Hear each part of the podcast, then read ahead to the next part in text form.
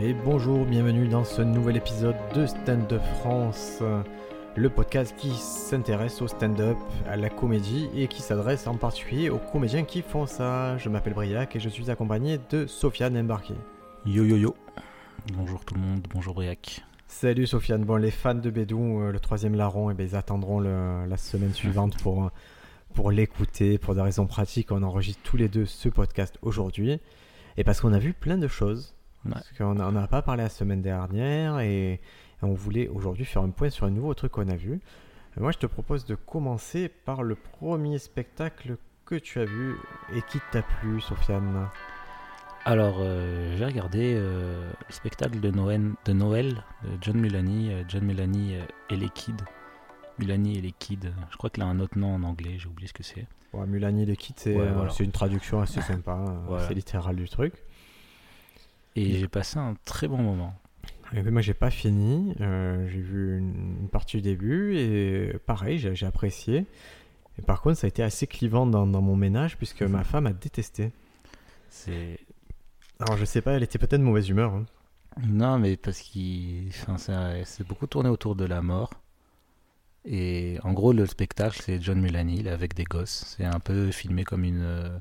Euh, Comme un une- special de Noël, c'est-à-dire Ouais. euh, dans la tradition américaine, avec des chansons, avec, euh, avec, un, une, ce qui- avec un petit groupe euh, de- d'enfants qui l'entourent, un peu naïf, qui représente ce, ce- ce côté des fêtes de Noël. Et, ça part dans des, dans des sketchs chantés, dans des choses comme ça, et c'est chouette. Et hein. pas, je suis pas très objectif, mais moi, le- les sketchs chantés les, et les chansons drôles, avec, euh, et surtout avec des enfants qui chantent trop bien et qui dansent trop bien. Ah, ça aussi, c'est n'importe quoi. Ça, j'ai Le halluciné. petit enfant qui, fait, qui chante en mode euh, opéra, là, comment ça s'appelle la chanson? Ah, bah, rien, rien que la première chanson, le, le Oui, gars, il a une voix de fou. Oui, c'est celle-là, avec les taches de rou- le petit avec taches de rousseur. En Là. plus, il ressemble à personne. C'est fou, là. C'était ouais, c'était un peu Glee. C'était entre un mélange entre Glee et du Oui, stand-up. c'est ma, euh, ma, ma, euh, ma grand-mère a un copain. Ouais, c'est ça. et c'était. euh, C'est vrai qu'il y a la performance artistique qui est, qui est massive. Bon, ben, Ouais. Je pense qu'ils ont fait un casting euh, monumental pour oui, ça. oui. C'est c'est des, des enfants qui. Il y a de la danse, il y a du chant, c'est vraiment des, des. Il y a de la comédie aussi, les enfants y jouent. Je pense que c'est- des enfants qui ont un gros casting euh, autour de ça. Ah ouais, j'ai l'impression, tu te dis, putain, mais eux, tu as envie de les retrouver, de te dire, putain, je me languis de voir son stand-up dans 15 ans, lui. le, petit chi- le petit chinois là qui fait une chanson où il fait sur les, le fait qu'il il adore les pâtes au beurre. Ah, non, mais il y a une- vraiment une bonne idée, c'est parce qu'on savait pas trop à quoi s'attendre avec ce programme, puisque quand on nous dit Mulani, un spécial de Noël, euh, les spécials de Noël, euh, traditionnellement aux États-Unis, c'est des choses assez cheesy. C'est-à-dire, c'est des trucs vraiment, euh, c'est un peu ringard, un peu. Ouais. Et moi, j'avais vu le special, euh, je sais pas, c'est l'année dernière ou il y a deux ans, de Bill Murray. Mhm. Pas Tu l'as pas vu sur Netflix? Non. Il y avait, pareil, il y avait un espèce de spécial où ça chantait au coin du feu et tout. Vraiment, j'ai pas aimé. quoi. J'avais- Ouais. Pourtant, c'est Bill Murray, le casting, il était énorme, mais euh, bof, quoi. Tu vois, mais alors que là, Mulani, je trouve que le côté rire était très assumé. Il y avait, il y avait pas le côté, c'est génial que ce soit Noël, quoi. Ouais, mais même au début, il fait une petite blague sur ça. On lui dit, il y a un petit gamin qui lui pose la question, qui il lui dit, est-ce que ton spectacle est, est-ce que ce spécial est ironique ou, euh, ou sérieux? Il a dit, si ça marche pas, on dirait que ce sera ironique. C'est pas Et mal. si ça marche, on dirait que ce serait sérieux. Ah, le truc dont je voulais, voilà, c'est A Very Murray Christmas. C'est sorti en décembre 2015 sur Netflix. Il y avait Bill Murray, George Clooney, Amy Poehler, euh, euh, réalisé par Sofia Coppola, Ok. Rachida Jones, Miley Cyrus, mais, euh. Jason Schwartzman, Chris Rock. Ah, gros casting, mais Gros truc. à la fin, à la fin, ça m'a pas éclaté, quoi. Alors que là, Mulani, je trouvais que j'avais le volume d'humour que, que je souhaitais.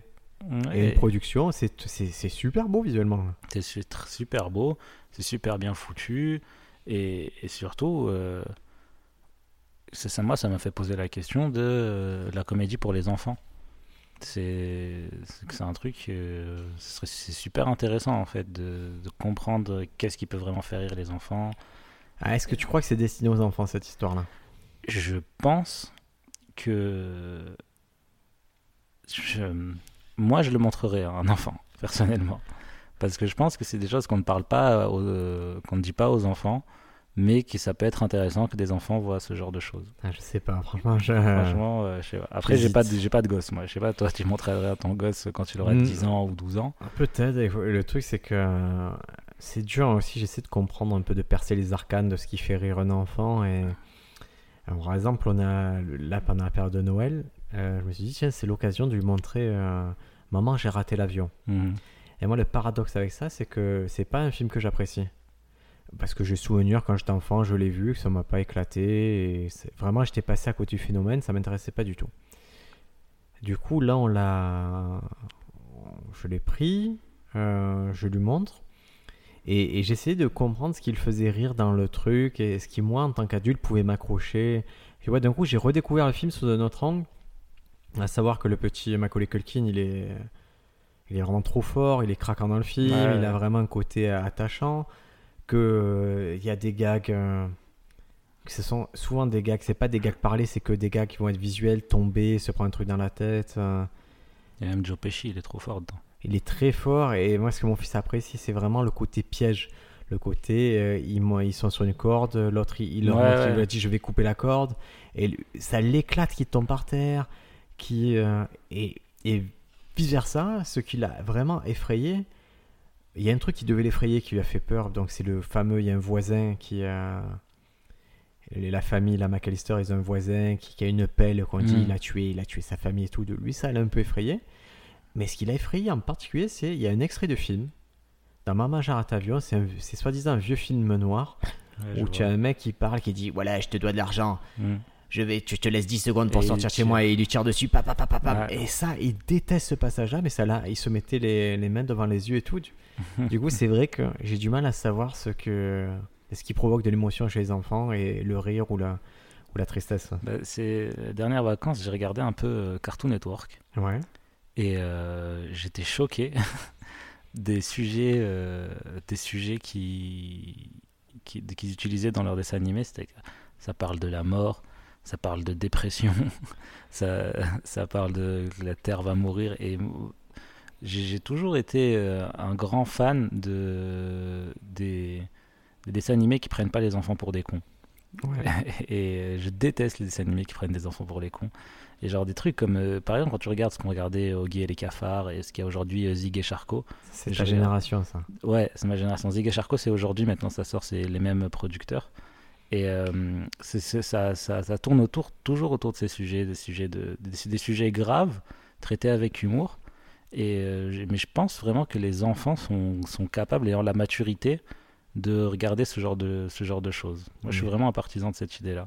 Ouais, je sais pas. Écoute, moi, je, je- c'est pas évident quand tu contrôles ce qu'il voit. Moi, par exemple, je sais qu'il a besoin.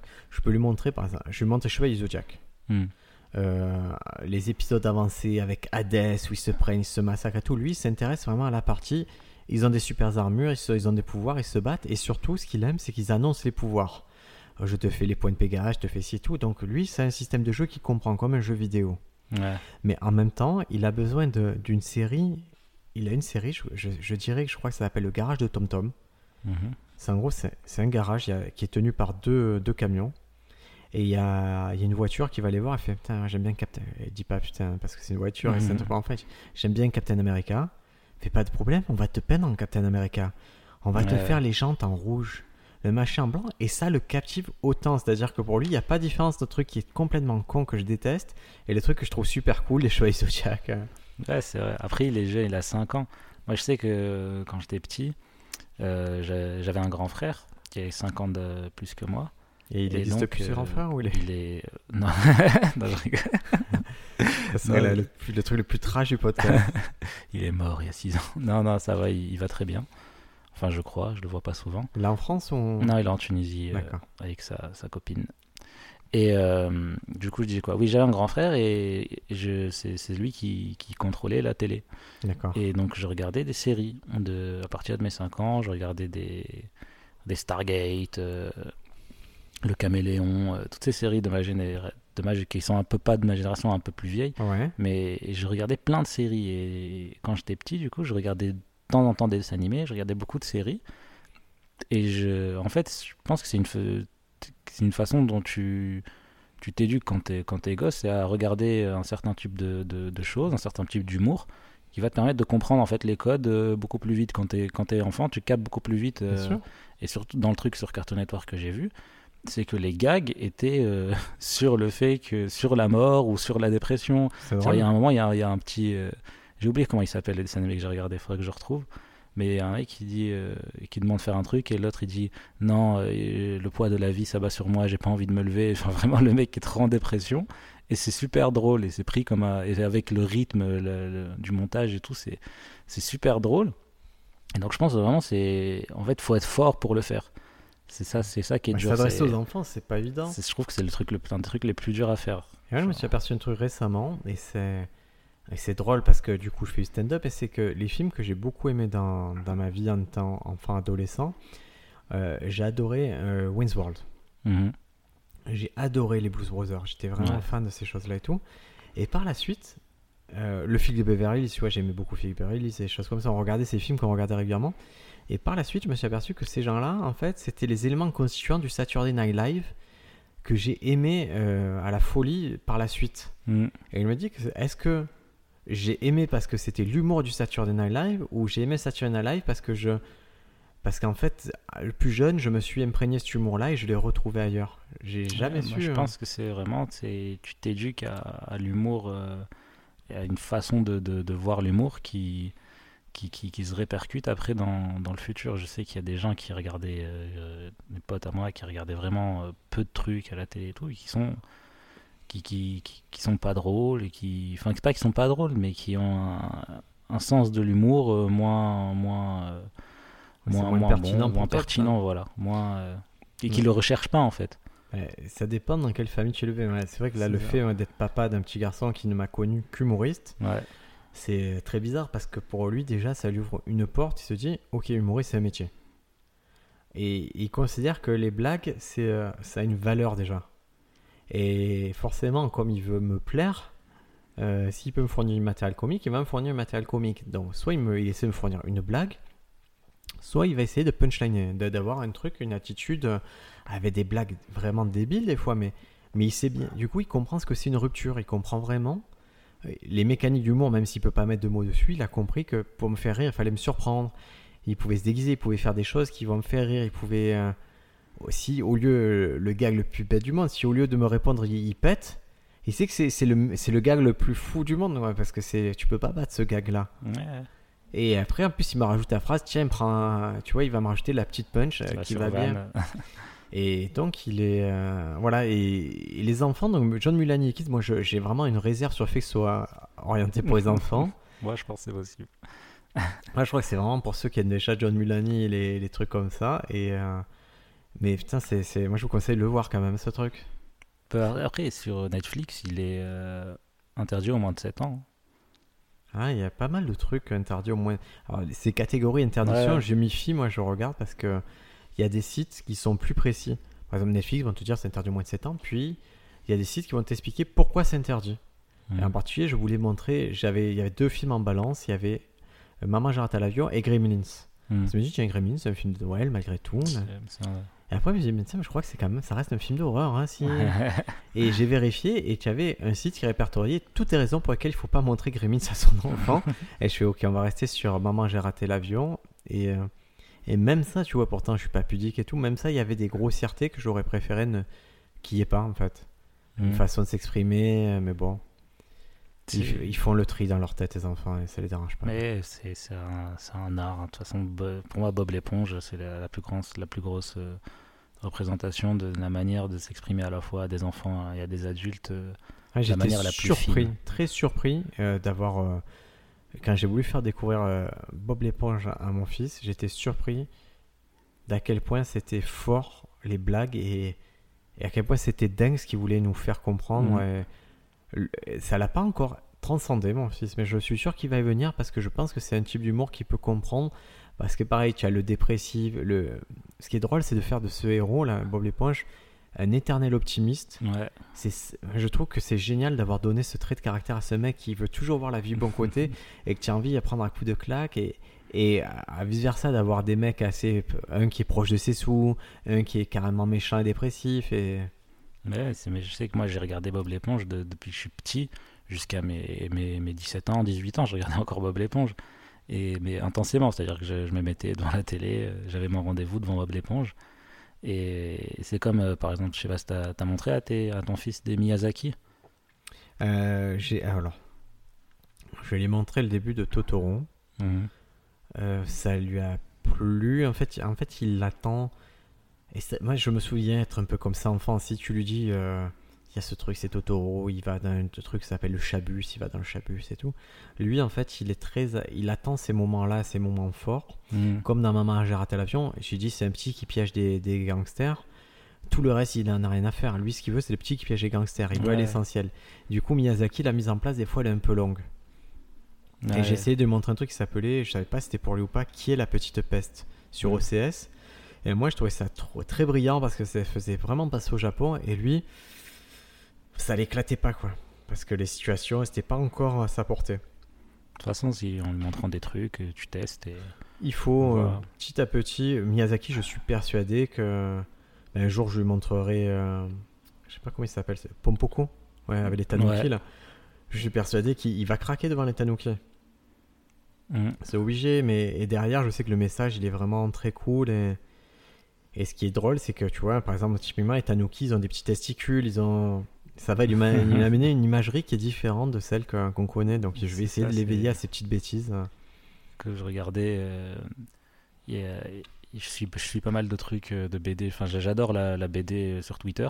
Ouais. Et euh, il montrait une, euh, une planche de Boulet Bill où euh, Bill il découvrait que son père euh, était était euh, ouais était transgenre enfin il se déguisait en femme et tout et Ah ouais désirait devenir une femme et c'est trop fort c'est genre et, et ce- son père qui lui dit désolé et tout et Bill qui lui dit non mais je m'en fous euh, tu fais ce que tu veux papa mais elle est trop moche ta robe comme Ouais, ça c'est- bien trouvé. Hein. et, et mais c'est dans les années 80 qu'ils faisaient ça, quoi.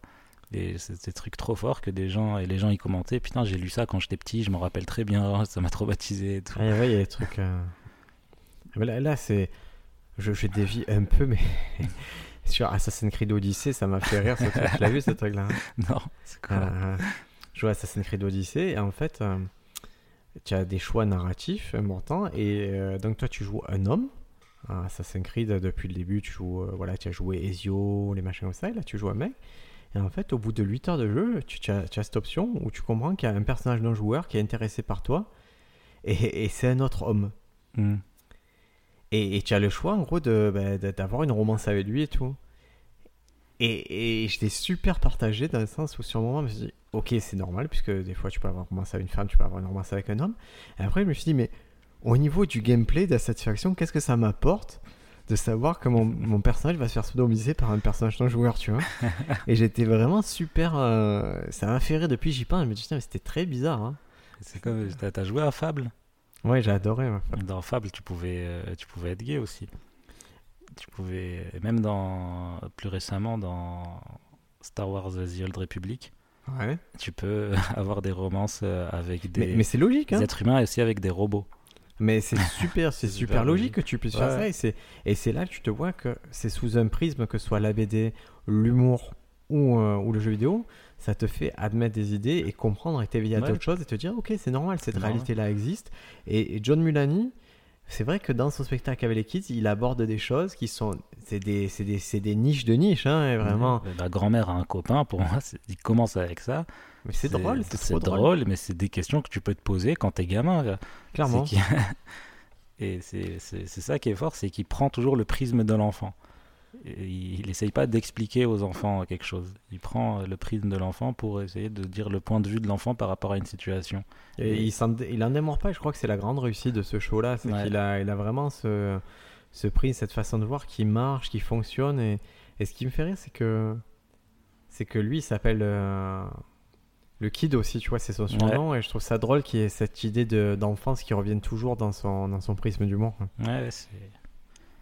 Mais ça, se voit que c'est très important pour lui. Ouais, bah écoute, c'est un bon programme, il a, il a bien fait de le faire. Alors moi j'ai vu un autre truc, euh, et je sais pas si tu l'as vu, est-ce que tu as vu la saison 2 de The Degenerates? Pas tout vu, j'en ai vu trois. Moi aussi j'en ai vu 3, tu as vu quoi? Waouh. Euh, alors j'ai vu Nicky Glazer. Ouais, pareil. Euh, Non, je vais regarder. Nikki Glaser, c'est-à-dire qu'elle attire l'œil. hein. Elle, est un- elle est vraiment à la sortie. là. Déjà dans son special, elle était euh, vraiment super sexy, super apprêtée. Et là, c'est Ouais. encore plus. Elle se remet sa robe pendant le truc. Ouais, ouais, c'est euh, vraiment. le- C'est drôle de, de se dire je vais faire du matos euh, très sexué, très sexuel, très edgy. Et en plus de, de renvoyer une image très sexuée. Et ça marche vraiment bien. Mm. J'ai vu Donnell Rawlings. Ah, je l'ai pas vu. J'ai bien aimé. C'est quoi? Alors, c'est quoi comme type de. Euh, c'est euh, très de l'humour euh, un peu communautaire. Quelle communauté alors? Afro-américaine. Ouais. Et c'est. Enfin, j'ai bien aimé, c'était sympa. Après, c'est trop. C'est trop braillard. Tu, tu vois, les Américains, quand ils, ils disent une punchline, là, ils s'arrêtent et ils la redisent dix fois plus fort pour, et ça relance un rire. Et il fait ça plusieurs fois. Enfin, à gueuler ses punchlines ou à gueuler des, des, des prémices drôles, euh, à les répéter en gueulant et tout ça. Je connaissais pas Donnell Rowling, donc c'est là il a 19 minutes donc dans ce programme. Ouais, c'est ça. Et après, l'autre, je sais plus c'est qui que j'ai regardé. Alors moi je te dis, j'ai vu euh, donc il y a Nikki Glazer, j'ai vu et je le dis honnêtement, je trouve ça euh, 10 fois plus fort que son special. Mm. Je préfère quand elle fait des passages de 20 minutes. Ouais, elle m'a captivé. euh, j'étais je sais pas, j'étais avec elle tout le temps, j'ai pas décroché. hein. Mm. Et par contre, je trouve ça fort d'enchaîner un special et d'enchaîner 20 minutes comme ça. Euh, je je sais pas quelle va être sa position dans l'humour des prochaines années aux États-Unis, mais je crois qu'il va falloir compter très très fort sur elle si elle se perd pas. hein. Je pense Si aussi. elle se perd pas un chemin, je crois qu'elle va devenir incontournable, Nikki Glazer. Tu peux pas.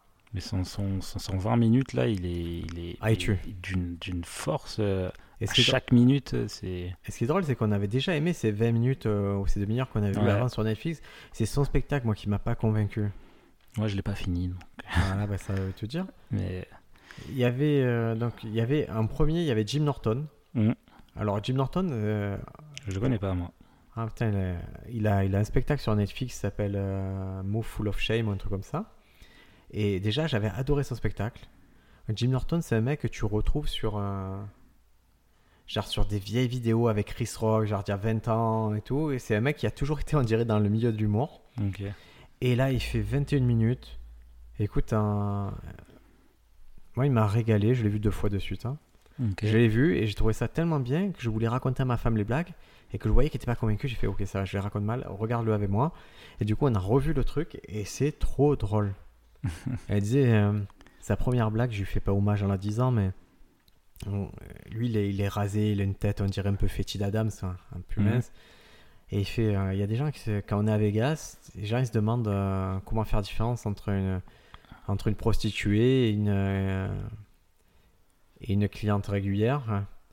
Et il fait, si je la regarde et que, que je lui parle et qu'elle me répond, c'est une prostituée, c'est sûr. tu vois, voilà. et elle était, c'était, c'était drôle comme blague pour entrer. Et après, il part direct sur un délire. Et son propos, il est fort. hein. Il dit en gros que, ben, que tout le monde s'est fait euh, démonter. euh, ben, les comédiens s'est fait démonter. Le mouvement MeToo, ça a mis en avant certaines personnes. Et, et lui, il arrive au, au point de dire écoutez, moi, je suis passionné par les, euh, les documentaires sur le tueur en série Ted Bundy. J'ai vu 30 documentaires sur euh, Ted Bundy. Fait, il y a- on n'a pas une question qu'on est- morale. Qu'on est trop gentil avec lui dans les documentaires. Ah oui, ça oui, ça il le dit. Ça c'est trop drôle. Ok. Ça il le dit, ça c'est une très bonne blague. Il dit, il dit on dit toujours qu'il est brillant et tout, qu'il était son propre avocat. Ouais, mais il a été condamné à mort. Fait donc c'est le plus nul des avocats quoi. Tu aurais mis un macaque. un- Bon. Ouais. Mais surtout il a un propos de dire pourquoi il n'y a pas de responsabilité ces gens qui font euh, ces documentaires? Pourquoi on remet pas en cause leur moralité? Pourquoi on remet en cause que la moralité des humoristes? À chaque fois que quelqu'un fait une blague, par exemple, il dit euh, quand Louis C.K. fait la blague sur un massacre de, je crois que c'est Parkland. Ouais. Euh, Pourquoi on va lui tomber dessus? Alors que qu'il y en a qui font carrément des documentaires entiers sur des tueurs en série en te disant qu'ils sont intelligents, qu'ils sont beaux, qu'ils sont aussi. Il n'y a, jamais un tueur en série ou un violeur qui est arrivé, qui a violé quelqu'un, qui au milieu de l'acte a fait Ah, j'étais très inspiré par cette blague. et et, et c'était assez. Le propos, ça tenait quoi. Ça Ouais, tenait ouais. vraiment fort la route. Et moi, je vous le conseille.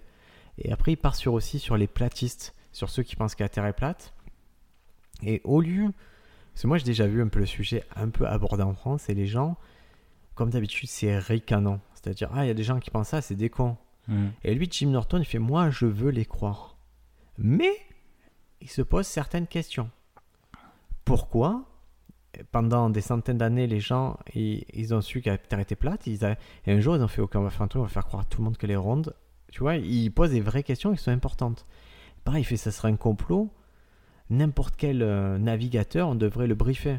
Lui dire, écoute, tu vas arriver au bout de la Terre, là, il y a un mur, tu reviens, et tu fais sonner la cloche. Je vois, c'était, euh, en tout cas, très bien. Moi, je vous conseille, si vous devez voir Dégénérer saison 2, Miss Norton, euh, Jim Norton à voir. J'ai un angle comme ça, un peu euh, dire ce, de, ceux qui croient pas aux théories du complot. Mm. C'est eux les gens les plus horribles parce que en fait, c'est super rassurant de croire aux théories du complot. Ça veut dire que le monde c'est de la merde, mais qu'il y a une raison. Et ceux qui croient pas que la, à la théorie du complot, c'est qu'en fait il y a aucune raison au fait que, que, que tout va mal Mais dans c'est le pas monde. un angle d'Aziz Ansari, ça? Euh, je sais pas. Je sais plus si c'est Aziz ou Bill Burr, il a le même angle. euh, Il a exactement le même truc. Un des deux. Euh, Ils sont sortis consécutivement, Ouais, les deux. C'était ça. Sur leur dernier spectacle, ils ont cet angle-là. De... Ah ouais, bah écoute, c'est que c'est un bon angle. hein. C'est- j'ai j'ai vu aussi euh, la dernière. Adrienne Lapalucci, je c'est pense. ça. Euh, moi, je l'ai vu avec ma femme. On a. C'était vraiment bien. C'était très bien. C'était vraiment, vraiment bien. Alors, ce qui est dérangeant, et, et, et je vais faire le, le comparatif avec Nikki Glazer à propos, et c'est important. Nikki Glazer, elle arrive avec un matos sexué et elle est sexy sur scène avec quelque chose. euh, Donc, il y y a vraiment une lecture, une double lecture, il y a quelque chose qui est important Ouais. dans l'empowerment. Elle, Adrienne Lapalucci, elle arrive avec un physique qui est, euh, qui est vraiment, qui est pas forcément très agréable.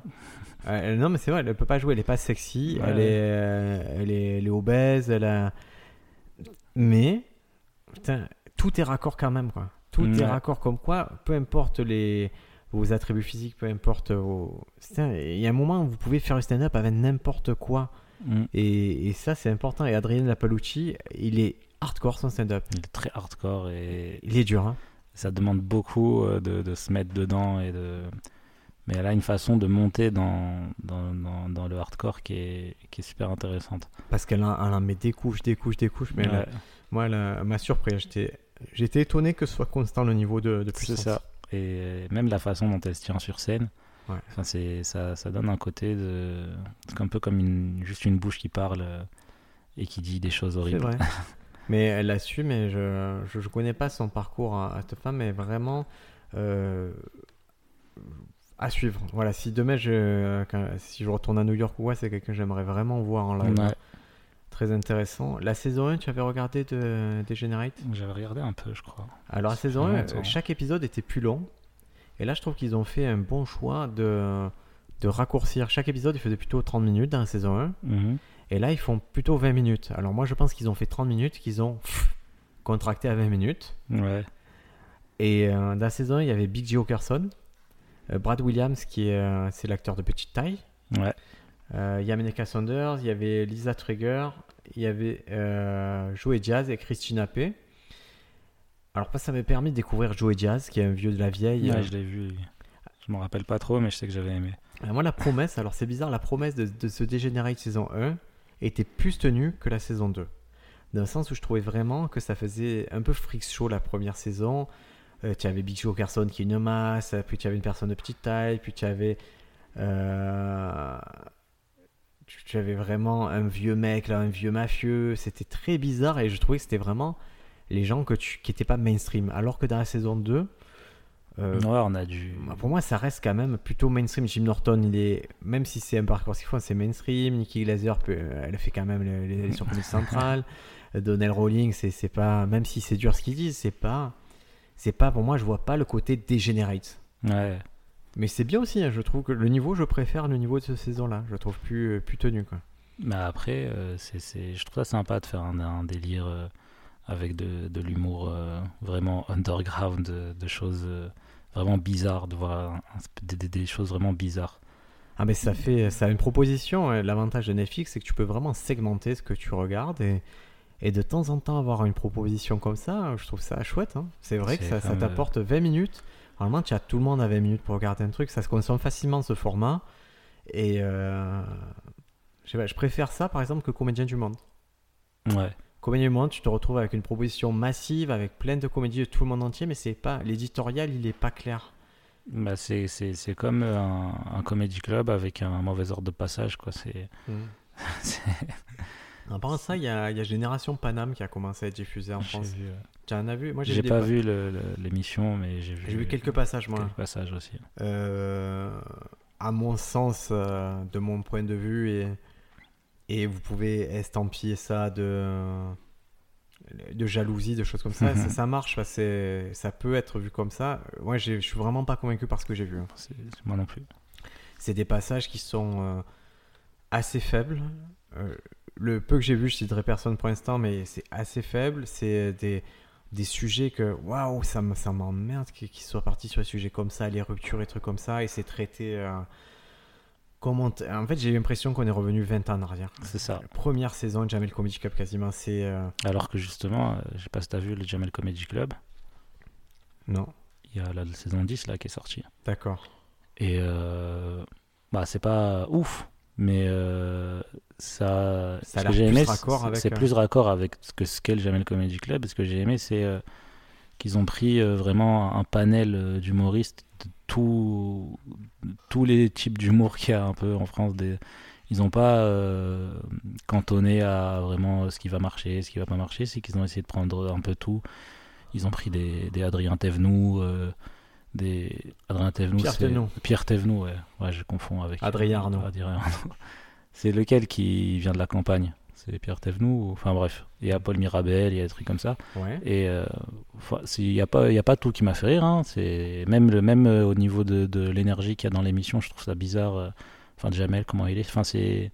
On sent qu'il y a un malaise, quoi. Il invite des invités, mais c'est vraiment pour les invités. Il n'y a pas une bonne ambiance, j'ai l'impression. D'accord.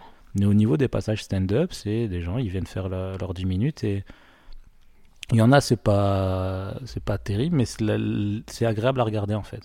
Ah ben c'est le concept global. hein, Ouais. Euh, moi, je sais que euh, voilà Jamel c'est cool parce que ça a mis en avant un stand-up. Ce qui est pas cool c'est que ça donne une image entre guillemets stand-up. Ouais. Mais, mais peu importe, s'il fallait que ça existe, il fallait que ces choses-là existent. Et, et si demain on te propose de passer au Jamel Comedy Cup, ça reste une date euh, assez mythique, importante. Ouais, Là, leur truc, leur affaire du Paname, moi, ça, je suis pas convaincu par ce que j'ai vu.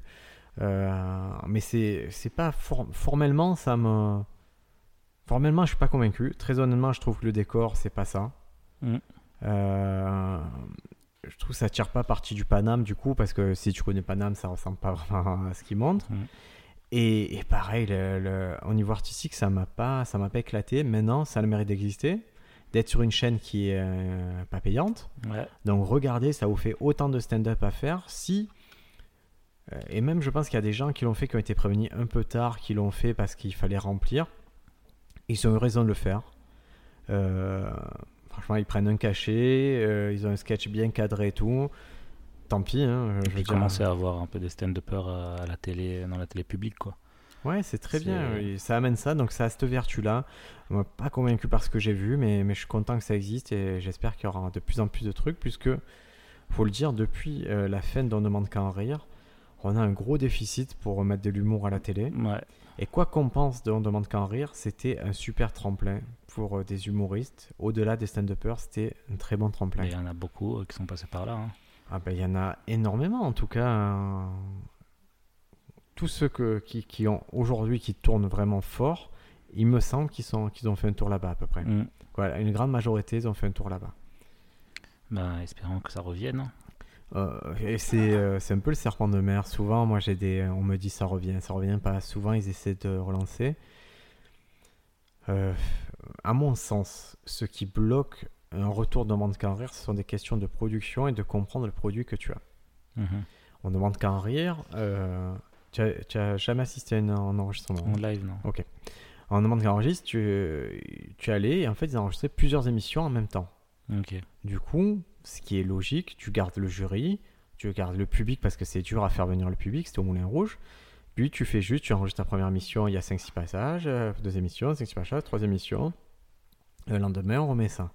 Donc tu vois, en termes de coût, c'est assez euh, ramassé. Mais il le mettait à une, un créneau horaire où ils étaient censés être compétitifs. C'est-à-dire, il y avait une notion d'audimat à cette époque-là. Mhm.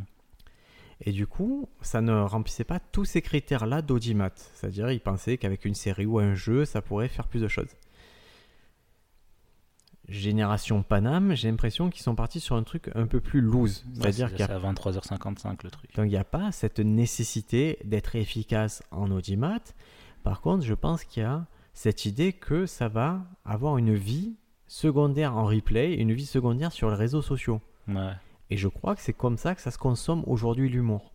C'est, ça doit être un truc que tu, euh, que tu peux rediffuser, qui peut être reconsommé a posteriori, au lieu de ce rendez-vous qui était là, euh, je sais plus à quelle heure c'est, 17h30, 18h, qui doit se combattre contre des Nagui, contre d'autres jeux.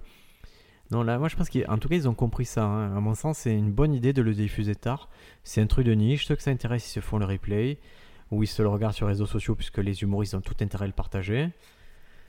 Voilà. J'avais lu un truc, euh, vraiment en diagonale, hein, c'est peut-être. euh, je suis peut-être en train de vous dire une fake news, mais euh, que je crois que c'est en Suisse, production de Montreux ou quoi, qui voulait faire une Starac de, de l'humour. Ouais, ça serait une très bonne idée. hein. Ce serait une très très bonne idée, et je me suis dit, ouais, ce serait super cool de voir ça. Je sais pas, ça reste super cool. Aux États-Unis, ils ont ce programme qui était intéressant, qui a eu plusieurs saisons, c'est Last Comic Standing, avais parlé. qui avait ce côté un peu Starac dans le sens où de temps en temps ils étaient coachés. Mm. Et c'était bien, c'était respectable, il y a des gens cool qui sont sortis. Maintenant, Starac de l'humour, euh, ouais, pourquoi pas. Ouais, un truc. euh, Après, le problème, c'est. euh, Ouais, j'ai toujours un problème avec ça, et c'est parce que ça me touche personnellement, c'est que je pense que. que la majeure partie de mon métier, c'est être drôle sur scène. mm. Et, et la partie hors scène, je sais pas à quel point je saurais la gérer en restant moi-même. D'accord. Parce que Starac, quand même, euh, on s'attache aux personnalités, au fait que, que ça fasse du bruit. Je sais, tu es trop jeune, mais je sais pas si tu te souviens de David de la Starac 1. Oui, je me rappelle.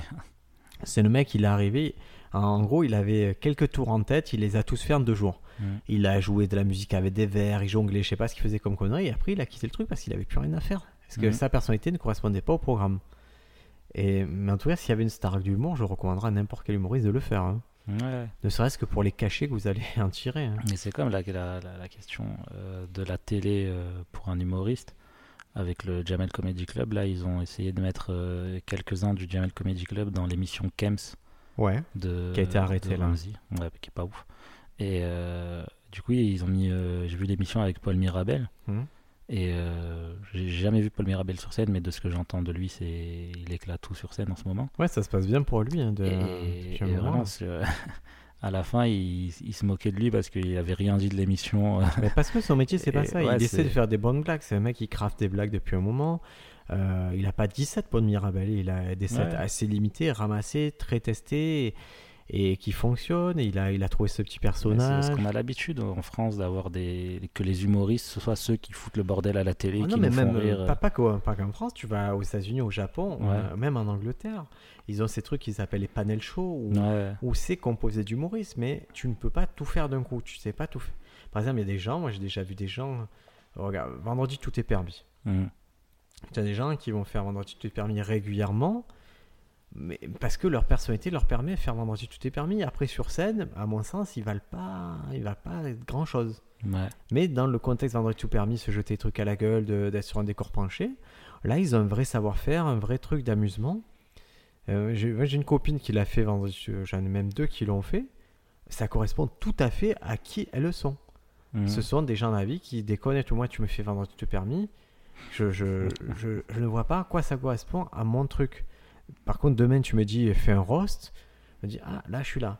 Mm. Il y a des trucs, il faut ça. euh, Typiquement, le Burger Quiz, c'est assez révélateur de qui est bon à exercice et pas bon à Ouais, ouais. exercice.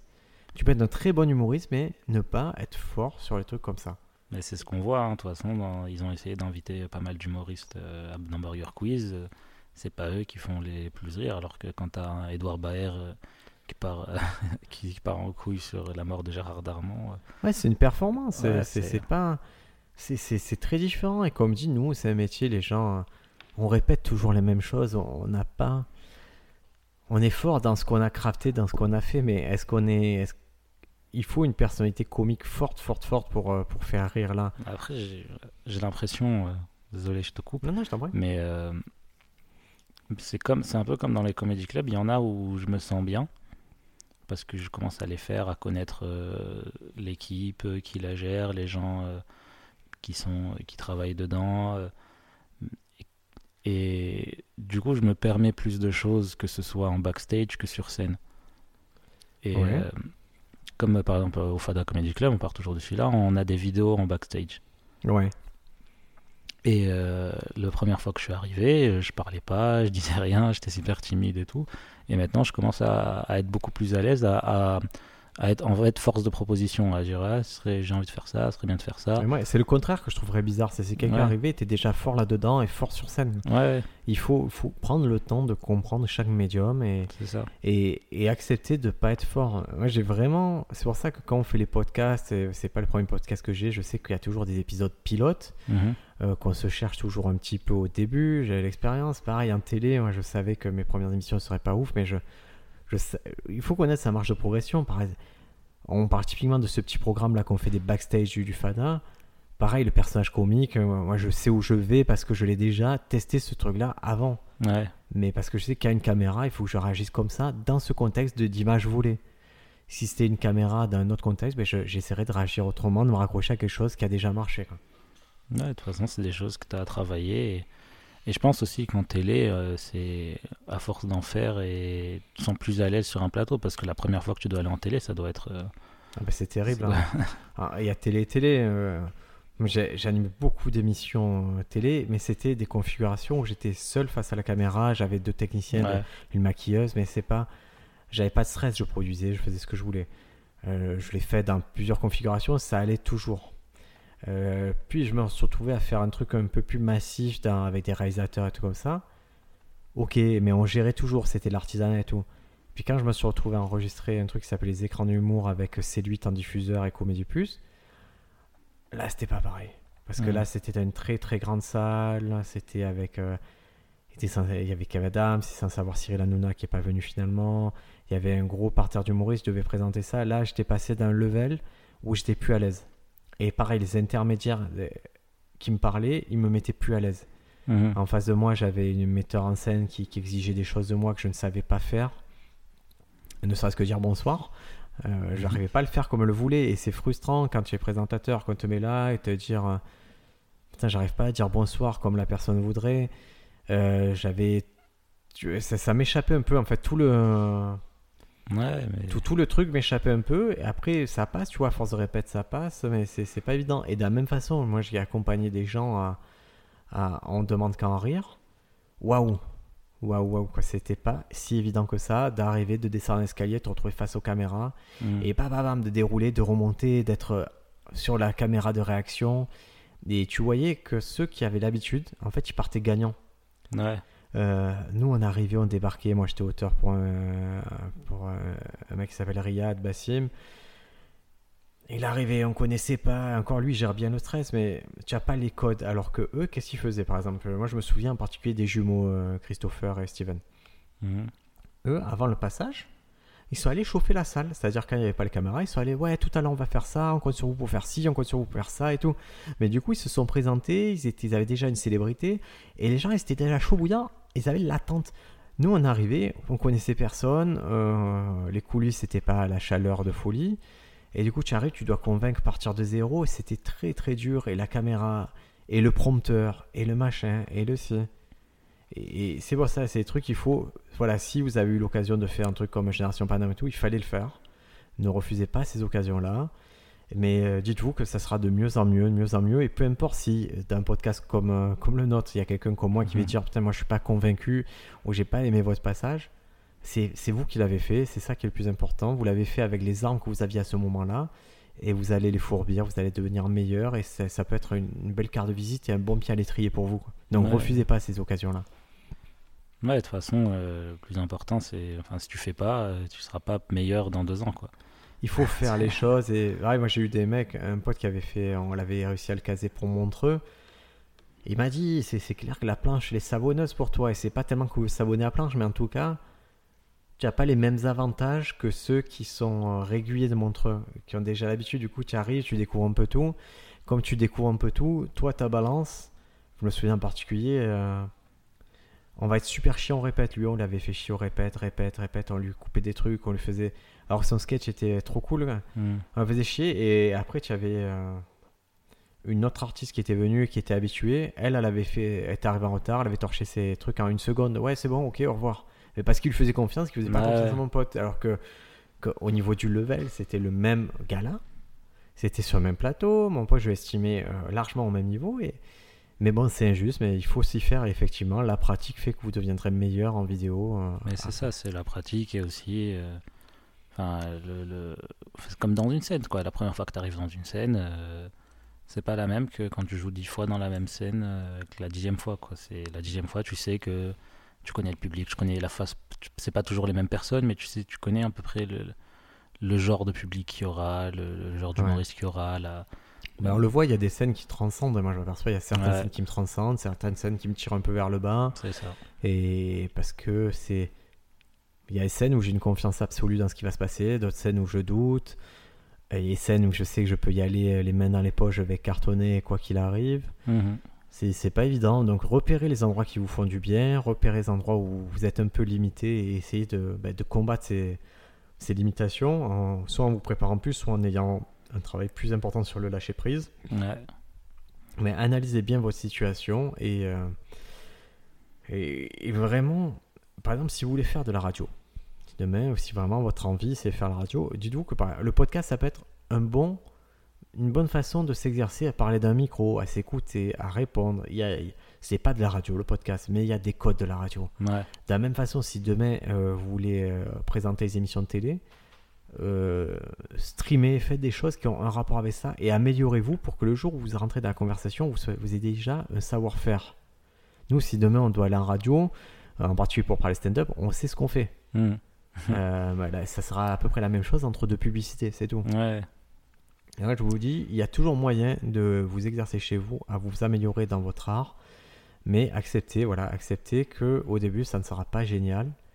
Et c'est un peu le. Et accepter ouais, de faire des, des, des projets de merde.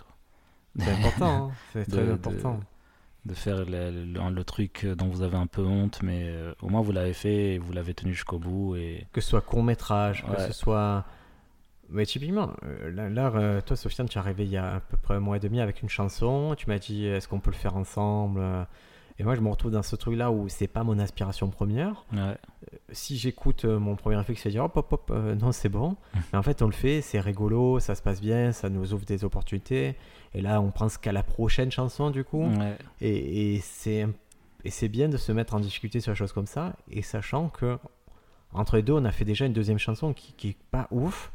On n'est pas content de tout, mais on a testé au moins. Mm. On a essayé, on fait des choses et, et on est dans ce processus de, bah, de, de réflexion, de test, de, de se trouver vraiment la matière comique euh, où elle est. Quoi. Pour cette semaine, je vais juste parler d'un dernier petit truc, puisque c'est là, ça paraît, c'est une saison 3 cette fois-ci. Mhm. La saison 3 de Miss Maisel. Je l'ai pas encore vu. Ah ben, je l'ai terminé. Euh, très cool. Ouais. Euh, vraiment pas mal du tout. Euh, Il y a un peu des trucs qui me dérangent encore un peu, mais ça fait partie du de la série. Donc ça, c'est un truc que vous retrouvez gratuitement sur, euh, sur Amazon Prime Vidéo. Gratuitement. Gratuitement, mais en fait, c'est compris dans, la, dans Prime Vidéo, c'est Ouais. lié. En tout cas, il n'y a pas de surcoût. Alors, je précise, et tu vas voir pourquoi je précise ça, parce que Prime Vidéo, il y a eu des modifications récemment qui fait que tu as accès à beaucoup plus de contenu, mais payant. Ah ouais? Tu, tu as toutes les chaînes de manga, plein de chaînes bizarres que tu peux prendre au compte-goutte. Donc, euh, dans l'offre de base, ça y est. Dans Miss Maisel, je rappelle, c'est un truc qui se passe dans les années 50, à la fin des années 50, ou au début des années 60. Ouais. Et c'est une jeune femme qui, est, euh, qui vit dans l'Upper East Side à New York, qui a une vie qui est très bien rangée, qui a deux enfants, qui a plein d'argent, ses parents ont plein d'argent. Et, et son mari euh, décide de la quitter parce qu'il s'est mis en gros avec sa secrétaire. Et elle, pour noyer son chagrin, elle va monter sur scène, elle va faire du stand-up. Et il y a une, une nana qui gère un club qui va dire Putain, c'est elle la nouvelle révélation du stand-up. Et elle va euh, lui faire envisager une carrière professionnelle dans le domaine. Donc je résume très vite, mais c'est assez brillant, les dialogues sont vraiment dingues, visuellement c'est cool, la reconstitution est parfaite. Casting, gros casting. Et là, saison 3, donc on retrouve euh, cette fameuse Miss Miss Maisel qui part en tournée euh, en première partie d'un d'un crooner qui s'appelle Shai Baldwin Mhm. à travers les États-Unis. Donc tu as sa vie en tournée et c'est sa première tournée en gros en, en opening act. Et c'est intéressant parce qu'elle doit ouvrir un, un- par exemple à Las Vegas et elle découvre le public de Vegas qu'on dit qu'il y a un public qui est très dur. Et c'est comment elle va partir à la conquête de ce public qui est là pour manger, pour jouer, pour faire d'autres choses. Et comment elle va, elle va essayer bah, d'améliorer son stand-up dans ce sens-là. Et, et le dernier épisode, ça se passe à New York. C'est son retour à New York. Et comment, tu vois, comment tout ce qu'elle a appris là-bas, bah, ça va lui servir pour devenir vraiment fat à New York. Elle doit se produire à New York. Donc je vous la conseille. Et il y a un truc, moi ça me le fait toujours quand je vois Miss Maisel, c'est que ça améliore mon stand-up d'une façon très bizarre. C'est que quoi elle, il lui arrive des trucs dans la journée, dans la semaine, elle monte sur scène, elle raconte des trucs dans la journée, dans la semaine. Moi quand je vois Miss Maisel, il y a souvent les comedy clubs que je fais après, je commence toujours par un truc euh, que j'ai pas du tout écrit et que je fais ah on m'a vendu ça, on a fait ça et, je commence à improviser sur ça et à, essayer de, d'avoir de construire la blague sur scène, ce que je fais mm, pas tout le temps. hein. Ouais. Et c'est pour ça que j'ai tenté là les deux dernières grosses blagues que je- que j'essaie de travailler. En fait, c'est, je suis arrivé sur scène avec cette idée-là. Je me dis tiens, je vais la développer sur scène. On va voir où ça prend. Et je l'ai fait un soir, je l'ai fait deux soirs. Et du coup, je me dis ah putain, c'est ça qui est drôle et tout dans la blague. Et je, après, je l'ai écrite par la suite la blague. Mais ça, c'est une question que je me pose beaucoup parce que il y a des, j'entends beaucoup de, de Charles Soignons et des Fressinés qui, qui disent qu'ils écrivent beaucoup sur scène. Et surtout Ch- Charles Magnon qui dit en ce moment elle est beaucoup en train d'écrire sur scène. Et euh, ça veut dire quoi en fait écrire sur scène? C'est-à-dire que tu arrives vraiment avec rien, juste une idée, ou tu arrives avec des blagues, mais tu- t'essayes à chaque fois. Non, de... tu arrives avec. Je pense que pour connaître un peu euh, du coup le processus de Shirley et tout, c'est une idée à laquelle elle a réfléchi, mais elle n'a pas la rythmique du tout. Elle n'a pas les tenants, les aboutissants de l'histoire et Ok. Et elle le sait, elle dit putain, il y a, il y a cette nana. qui- euh, je vais prendre la situation, je, je vais prendre, je vais l'appliquer à moi, je vais pas parler de. Mais on va dire, ça peut être une situation. euh, Je suis allé au restaurant, il y a. Et ça m'est arrivé hier en plus, tu le sais. C'était. euh, Il y a, il y a une, une table derrière moi qui appelle le. Le serveur, la serveuse, elle arrive, il fait excusez-moi, dans, là dans, dans, dans mes petits pois, il y a des poils tu vois, situation. et, toi, ça- et la serveuse, elle dit Non, mais euh, en cuisine, il n'y a personne avec des poils. Je fais C'est quoi cette réponse? Et tu vois, ça, c'est la situation de base, celle que j'ai vécue. Et maintenant, si je monte sur scène, je vais l'enjoliver. Je vais J'étais au restaurant, il y a ça qui se passe, tu vois, je vais mettre mon ton, je vais faire les choses. Et je vais voir où c'est que ça réagit. Parce que je sais pas si les gens vont réagir à poil ou s'ils vont réagir à la serveuse qui, qui, qui, euh, qui donne cette excuse-là. Je sais pas si moi je dois ajouter des choses. Et tu vois, Charlie, elle est comme ça. Elle a l'idée, elle, elle sait pas encore où c'est que ça va réagir complètement, mais par contre, elle lâche pas l'affaire. Elle va chercher, chercher, chercher. Est-ce que ce qui est drôle de refaire Est-ce que maintenant c'est le moment de caractériser la serveuse faire, mais non, mais non, mais moi, est-ce que c'est le moment de faire un parallèle? Et je crois que c'est cette matière-là qu'elle cherche sur scène. D'accord. Et là, de la même façon, je sais que je suis arrivé, euh, pour donner un exemple très concret, euh, j'avais pas prévu de le faire. euh, je crois que c'est lors de la captation là, en décembre que je devais faire. Ouais, c'est ça. En fait, euh, on s'est retrouvé dans la situation de faire la captation de- du 30-30 que je fais avec Bédou, l'art du stand-up. Et euh, on n'avait pas d'opening act, on n'avait personne pour ouvrir. Et je me suis dit, putain, ça serait intéressant que je ouvre moi. Et que je t'annonce, que je fasse des blagues, que je t'annonce et que tu joues et qu'après je fasse mes 30 minutes.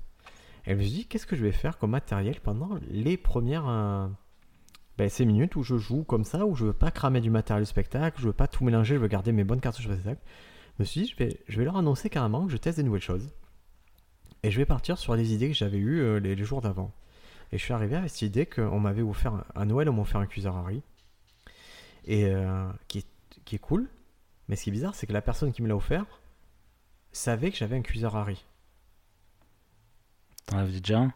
Ouais, j'avais Ok. déjà. C'est quoi, le- c'est, c'est quoi le message que veut me faire passer? C'est su- Et tu vois, ça, c'est l'idée de base. Puis quand je l'ai faite ce soir même, j'ai dit on m'a offert un cuisseur à riz. Et le principe, c'est tu mets du riz, tu mets de l'eau, ça cuit le riz. Mais ce qui est bizarre, c'est que j'ai déjà un cuisseur à riz. Et le fonctionnement est très similaire. Tu mets du riz, tu mets de l'eau, ça cuit. Et là, je commence à avoir des rires.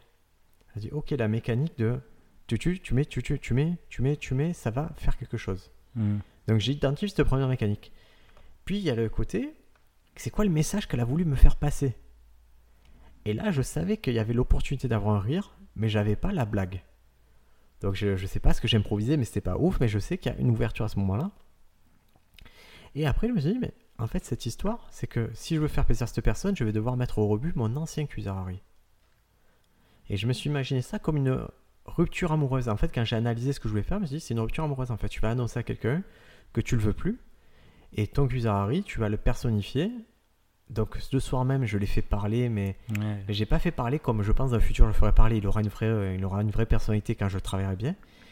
Je l'ai fait parler et en fait tout le côté c'est mais pourquoi pour- pourquoi tu me quittes pour quel- pour un nouveau? Je fais ouais, mais qu'est-ce qu'il a de plus que moi? Mm. Et je fais mais il a rien. Tu mets de l'eau, tu mets du riz, il cuit. Et tu vois d'un coup je commençais à comprendre la mécanique du sketch.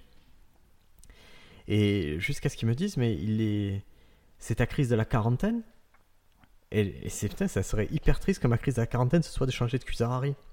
Ouais. Et là, pareil, j'avais l'idée et et je savais que j'avais plus rien derrière, mais que ah, sur scène, je voulais voir si ça parlait aux gens, cette histoire de crise de la quarantaine. euh. Donc voilà, j'ai travaillé ça, j'ai travaillé en parallèle un truc sur. euh, Et, et tu vois, c'est intéressant quand on dit construire les blagues en live, c'est-à-dire venir avec une idée. J'ai travaillé, j'avais rêvé la- dans la nuit, juste avant la captation, je rêve que je suis poursuivi par le Terminator, le T1000 du film Terminator 2. Mm. Et pour moi, le T1000, je sais exactement ce que c'est. Le T800, je sais exactement ce que c'est. Et quand j'ai testé sur scène, j'ai dit je suis poursuivi par le T1000, le Terminator 2. Je pensais que tout le monde saurait ce que c'était, mais en fait, les gens ne savent plus ce que c'est parce que ça a 20 ans, 25 Ouais. ans. Et du coup, ça permet sur scène de savoir quel degré d'information tu dois redonner aux gens pour qu'ils comprennent ta blague. Mm. Mais je- Je pense ouais. que Shirley, elle fait ça, hein, je pense. Mais juste, elle annonce, c'est-à-dire euh, que j'avais fait une scène moi à Cage Business School Ouais. où j'ai fait euh, mon passage tranquille. Et à la fin, euh, vu que je, je me sentais bien, la scène était cool et tout, je dis bon, là ça vous dit, je, vous je teste un peu des, des petites idées que j'ai eues, euh, que j'avais eues euh, dans, dans le bus juste avant de venir. Quoi. Mhm. Et, euh, et je commence à tester et tout. Et mm, en fait, c'était pas clair Ouais. ce que je voulais dire, mais et ce qui a été super bizarre, c'est que il y avait des gens dans le public qui disaient, euh, genre les gens qui comprenaient, qui, qui comprenaient pas, et les gens qui qui font, mais si, mais si, il veut dire ça et tout. Et ça commençait à parler avec le public et ils étaient trop contents de participer à, à la vanne en fait. Mais écoute, ça dépend. Il y a des endroits pour le faire, et des endroits pour pas le Ouais. faire. Il y a des endroits, on s'en rend compte, il y a des endroits qui sont faits pour euh, où tu peux annoncer que tu vas tester. Par exemple, sur une grosse salle, 160-200 places, je dirais pas que je teste. Même si je teste des petits matchs au milieu, je leur dirais pas. Ouais. Parce qu'ils ont pas, ces- ils sont payés, ils ont pas cette information. Sur un comedy club à Marseille, sur le Diogène, comedy club, des choses comme ça où c'est gratuit l'entrée et, et qui sont déjà habitués dans notre démarche. J'ai même pas besoin de leur dire que je teste. Ils savent que le, le présentateur leur dit c'est nouveau, ils font des choses nouvelles. Tout n'est pas encore euh, bien calé, mais il n'y a pas de souci. Et des fois, je pense qu'il faut l'annoncer. Moi, ça m'arrive vraiment quand j'ai une, petite phase que je veux tester absolument et que je sais qu'elle est forcément moins forte que le reste. Je le dis, je dis, je teste ce petit truc, vous inquiétez pas, je suis sûr de ce qui va se passer après. Euh, ouais, c'est ce qui s'est passé pour 30 minutes, je savais que 30 minutes, c'était carré, pour moi, c'était paf. Je savais que j'avais tout cassé, je dis, je vais tester ces petits trucs. Ça, ça préfigure pas ce que je vais vous faire après, je suis sûr de ce que je vais vous faire après. Mais là, laissez-moi tester ces petits trucs avec vous. Et Hannibal Buress, euh, il avait un... Je suis dégoûté que ce truc, ce, ce documentaire, il n'existe plus sur Netflix. C'était, euh, il faisait le festival Fringe Festival à Édimbourg. Mhm. Et il avait ce truc d'arriver avec un spectacle qui tuait. Et quand les gens s'asseyaient, il leur faisait des blagues en leur disant euh, Allez-y, je sais que mon spectacle il est trop bon, je teste des blagues et des petites blagues cons sur des pingouins, sur des machins comme ça. Et tu le voyais qu'il testait avant son spectacle. Il mettait ça de côté et après il commençait son spectacle. Ouais. Mais je sais pas, la vertu d'annoncer que tu testes, je sais pas. Moi, il faut pas que ce soit une cache-misère non plus. Moi, j'aime pas ça. J'aime vraiment pas assez du test, assez du test. Ça doit pas justifier la qualité des blagues. Par contre, ça doit justifier le fait que des fois tu cherches un peu les mots. Ça m'est arrivé, euh, c'était quand. Je crois le dernier Y Comedy Cup qu'on ait pu faire, où j'avais une blague, où j'étais persuadé qu'il me manquait une blague, et que j'ai cherché toute la soirée, que j'en ai foutu moi. Je vais, tiens, il y a quelque chose qui m'échappe. Mais c'est juste que mentalement, c'est dérangeant de, de venir avec une idée à défendre et qu'elle t'échappe totalement. Ouais. Et j'avais vu le même truc chez euh, d'un comédien, avec Jerry Seinfeld, où il, pareil, il a une idée à développer, il oublie, et sur scène, les gens essaient de l'aider et tout. Il fait Vous pouvez pas m'aider, c'est une idée que j'ai dans la tête, que je savais que je, je suis sûr qu'il me manque un truc, mais je sais plus ce que c'est. Ok. Mais c'est une question que je me pose pas mal euh, en ce moment. euh, c'est que ça fait un an que, que j'ai pas mal de matériel Ouais. et euh, que et comme on est dans une salle à Marseille où on tourne beaucoup dans les mêmes endroits, Ouais. que les gens commencent à connaître pas mal, pas mal ce que j'ai. Et, et donc, j'arrive à un moment où, où euh, je, dois, je, je sens que je dois prendre le, le, le tournant de dire Ok, ce matériel, euh, je le garde de côté et je pars sur du.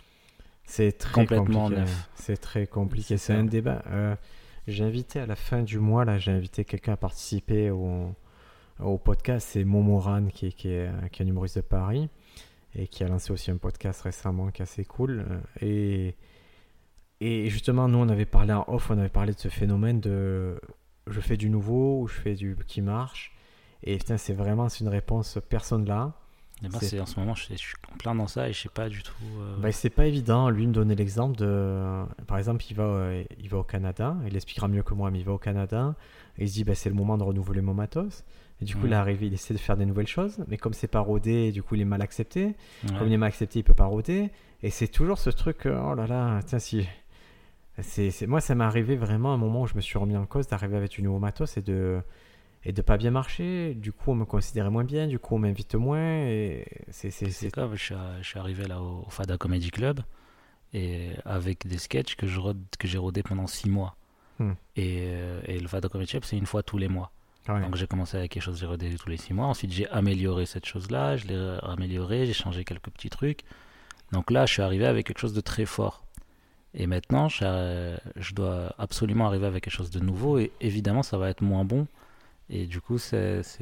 Euh, moi, typiquement, pour sur l'exemple que tu donnes, euh, moi j'ai des fiches, c'est très simple, j'ai des fiches de ce que j'ai joué à chaque comedy club et je fais en sorte que je ne vais pas jouer la même chose deux comedy clubs euh, ou trois comedy clubs, quatre comedy clubs de suite. D'accord? Ok.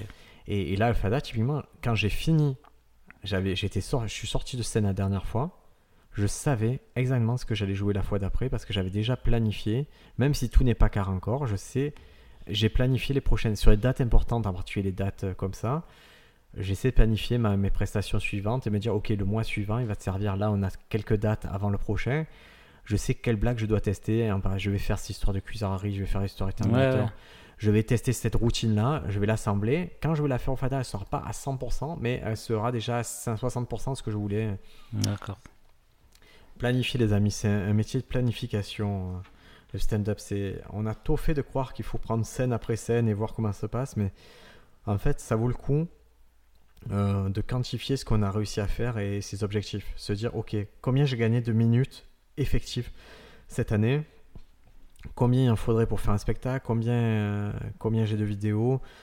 Fixez-vous des objectifs et, voyez si vous êtes sur la feuille de route. Ça ne veut pas dire si vous n'êtes pas dans la feuille de route, ben vous essayez de redresser autant que possible. Moi, les gens dont je m'occupe, j'essaie ben, de leur dire ok, c'est quoi ton objectif? Comment tu, Quels moyens tu vas donner pour y atteindre? Et prouve-moi que tu, tu y arrives. Mm. Prouve-moi que tu fais tes minutes. pour- Et là, on peut avoir des discussions un peu sérieuses. Puisqu'à la fin de la journée, quand même, le but c'est d'avoir des discussions qui impliquent de l'argent et des discussions professionnalisantes. Ouais. Et voilà, toi tu es un peu dans le truc, euh, ben, la main gauche elle écrit un nouveau sketch et la main droite elle améliore les anciens. Tout le monde en est là. Tu, tu es dans une dynamique particulière parce que tu as une scène récurrente intéressante chaque mois et où tu dois produire quelque chose de nouveau.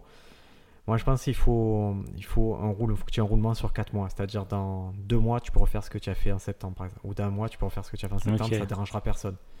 Moi j'avais ok. pas joué par exemple, j'avais fait un sketch à particulier avec un tableau. Je l'avais pas joué depuis un an. Ok. Et bah, après, franchement, même si tu jouerais le même sketch, un sketch qui cartonne, tu le rejouerais, c'est jamais vraiment le même public, c'est jamais. Et c'est dur de comprendre ça, c'est que. Moi, pour avoir joué été résident d'un comedy club toutes les semaines, voire trois fois par semaine d'un même comedy club, il y en avait qui jouaient toujours le même sketch. Ben, ça marchait toujours, leur sketch s'améliorait, ça leur ouvrait plus de portes que moi qui me faisait. qui des fois me rendait fou écrire des nouvelles choses, mais que j'améliorais pas vraiment. Entre le travail entre nouveauté et optimisation, c'est vraiment. c'est dur à jauger, mais tu peux pas départir de l'un ou de l'autre. Ouais, de toute façon, il... tu peux pas passer ton temps à optimiser quelque chose, il faut que tu écrives du neuf. Et de la même façon, tu peux pas passer ton temps à écrire une neuf, il faut que tu optimises quand même des choses parce que c'est ça que tu présentes. Et, et donc, choisissez bien l'écran dans lequel vous faites chaque truc. Il y a des scènes, ouais, typiquement le field. Et je, je vais parler du field Marseille, je vais pas parler du field Paris qui est un autre truc. Si demain tu dois faire le field Paris, je te dirais, Sofiane, ne teste pas. Ouais, Fais ton meilleur truc. Parce que tu vas avoir une captation, c'est l'occasion de te montrer à des gens pros et tout. Le film Marseille, c'est plus un esprit très scène ouverte, où, tu as 5 minutes, tu as une idée, ouais, va, va, va tester là-bas. C'est Ouais. open, ils te mettent dans les bonnes conditions pour faire ça. De la même façon, sur la scène, euh, on va dire, euh, Fada Comedy Club dans le Sud, qui est une grosse scène, évite de tester, évite de passer pour un- une citrouille là-bas. Ouais. Après, il y a d'autres endroits où le mec te dit carrément euh, teste. Voilà, euh, Diogène, la consigne aujourd'hui du Diogène Comedy Club par Bédou, c'est tester des choses, ayez du propos, faites des choses. Là, il nous a dit, on sait qu'on va jouer le 14 février. Il a dit, je veux que vous ayez des histoires et que ce soit en mode euh, sur les relations. ouais. eh ben ok, c'est pas notre force première, mais on va essayer, on va proposer quelque chose dans ce thème-là, puisqu'il y a une vraie demande de sa part. Et parce que aussi, c'est un cadre où on sait qu'on aura un public euh, bienveillant qui nous écoutera. J'irai et- pas jusqu'à bienveillant, parce qu'ils sont particulièrement casse-pieds. Pas tous. Ouais, ils sont... Quelques-uns, quelques-uns. Non, non, mais c'est assez bizarre, mais on en reparlera. Mais c'est vrai qu'il c'est un public en tout cas qui est habitué, qui a les codes, qui est mis dans les bonnes conditions. Et c'est un public qui veut échanger, c'est-à-dire qu'il n'hésite pas à vous dire s'il y a un propos qui lui a déplu. Vous pouvez avoir des retours euh, sur vos propos que moi j'ai jamais eu dans aucun comedy club de toute ma vie. hein. De Mm. toute ma vie, on m'a jamais fait autant de retours que c'était un comedy club. Mais la porte, c'est drôle, c'est parce que comme la porte est ouverte, les gens ne se gênent pas. Mais ça, ça fait partie des forces de cet endroit-là. C'est-à-dire que autant euh, l'organisateur te dit à toi en tant qu'humoriste innove, autant il dit au public n'hésitez pas à leur parler, à leur dire ce qui va, ce qui va pas. Et c'est ça qui fait ces relations un peu bizarres qu'on a avec le public là-bas, mais qui font qu'on y retourne chaque mois quand même. hein. Ouais. Et, et pour l'anecdote, moi j'ai revu, là j'ai refait une petite session vidéo, j'ai revu euh, ben, ce Comedy Club, ce fameux Diogène Comedy Club à Marseille. J'ai revu il y a un an, euh, les vidéos qu'on a captées il y a un an. On était dans un petit café euh, populaire et c'était c'était une galère. Et pendant, je revois mon passage, il y a des gens qui allaient aux toilettes, à- la toilette était à côté de la scène. Et là, on est dans une autre salle qui est une salle de punk et tout. Et malgré tout ce qu'on peut dire, ouais, le public des fois il est dur et tout, ah, ça, on a franchi un cap énorme. Donc quand je dis planifier, c'est prenez aussi le temps de vous poser, de vous dire c'est quoi le chemin que j'ai parcouru et qu'est-ce que j'avais avant et qu'est-ce que j'ai maintenant. Et si vous avez travaillé, vous avez plus de matos, votre personnage il est plus clair et vous avez plus de possibilités de faire des choses. Bah, moi, clairement, euh, la première scène que j'avais fait, c'était un field où j'ai rencontré euh, Bédou qui a le Diogène. Et ma première scène, c'était le Diogène où j'étais arrivé avec un truc. euh, j'avais fait le field, je me suis dit, ouais, c'est trop fort. euh, J'ai écrit un truc en 5 minutes. Au field, ça a marché. Ouais. Donc, je suis arrivé avec, avec un truc. C'était nul, non? C'était trop nul. Ouais, c'était nul. Enfin, pas le premier, c'était le deuxième. c'était le deuxième. C'était le premier, j'avais été premier, le c'était deuxième, bien. Mais ce qui était drôle, c'est que je sais pas si tu te souviens, mais je- moi je me souviens ne pas t'avoir dit c'est bien. Ouais. T'avoir dit non, c'était nul à chier. Et, et, c'est- et c'est pas grave quoi. Le premier, c'était bien. Je me rappelle, le deuxième, euh, c'était là où j'ai commencé les cours avec toi. On a fait une réunion euh, euh, pizza où on parlait. Et, euh, et je me rappelle, t'as fait. euh, Il y a quelqu'un qui a dit Ah, t'as joué du coup au Diogène et tout. Fait... Et toi, t'as fait Ouais, ouais, c'était nul apparemment. et du coup, c'était notre premier, notre premier contact. De... Ah, Et, et- mais c'est, mais je, je vois le chemin entre de ce que je faisais euh, il y a un an. Bah, c'est un an, c'est pour moi là, ça fait un an euh, pile poil. Et, et euh, c'est ouais, j'ai une problématique. Moi j'ai un élève, un nouvel élève là, qui habite la Normandie et qui a 51 ans. Mm. Et donc il y avait ce truc de dire ah, j'ai 51 ans, est-ce que je peux en gros réussir dans le stand-up et tout? J'ai fait mais qui va t'en empêcher? Qui va te le permettre? Ouais. Chez moi, je peux pas t'empêcher de réussir. Personne peut et personne peut te le permettre non plus. Personne n'a la formule magique. Je sais pas. Je sais pas. euh, travaille, fais, fais des Ouais. trucs. Il y a personne. Celui qui te dit, moi, je vais te faire réussir en stand-up, ça n'existe pas. Donc fais, fais les choses, fais-les. Tu seras pas fort dans un mois, tu seras pas fort dans six mois, tu seras fort dans dix ans. Est-ce que tu seras un bon humoriste de 61 ans? Ça existe, hein Ouais, ouais. Lui, il m'a dit, ça me dérange pas hein, d'être un Ron White, d'être un mec comme ça. Je dis, ben go, travaille. Tu as 10 ans de travail devant toi. Et moi, c'est clair, tu seras pas le nouveau Kev Adams, mais est-ce qu'il y a vraiment eu un nouveau Kev Adams?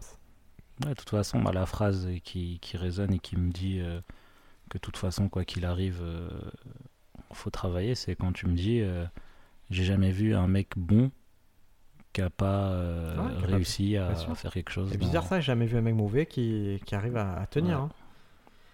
Ouais, Les amis, c'est sur ces paroles qu'on vous laisse. euh, vous avez pas mal de recommandations encore une fois cette semaine. Donc il y a Mulan et les Kids, qui est un peu spécial. qui n'est pas du stand-up pur, de The, De- The Degenerates qui est du vrai stand-up. Mm. Euh, saison 2, on vous conseille euh, bah, Nicky Glazer, euh, forcément. euh, C'était un bon truc. Adrienne Lapalucci et Jim Norton. Donnell Rowling, tu le conseilles aussi?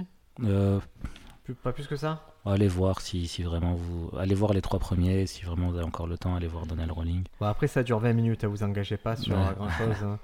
Euh, et voilà, et on se retrouve la semaine prochaine, et toujours sur standupfrance.fr, sur Sofiane Embarki, humoriste sur les réseaux sociaux, sur Briac sur les réseaux sociaux. À la semaine prochaine. Ciao, ciao!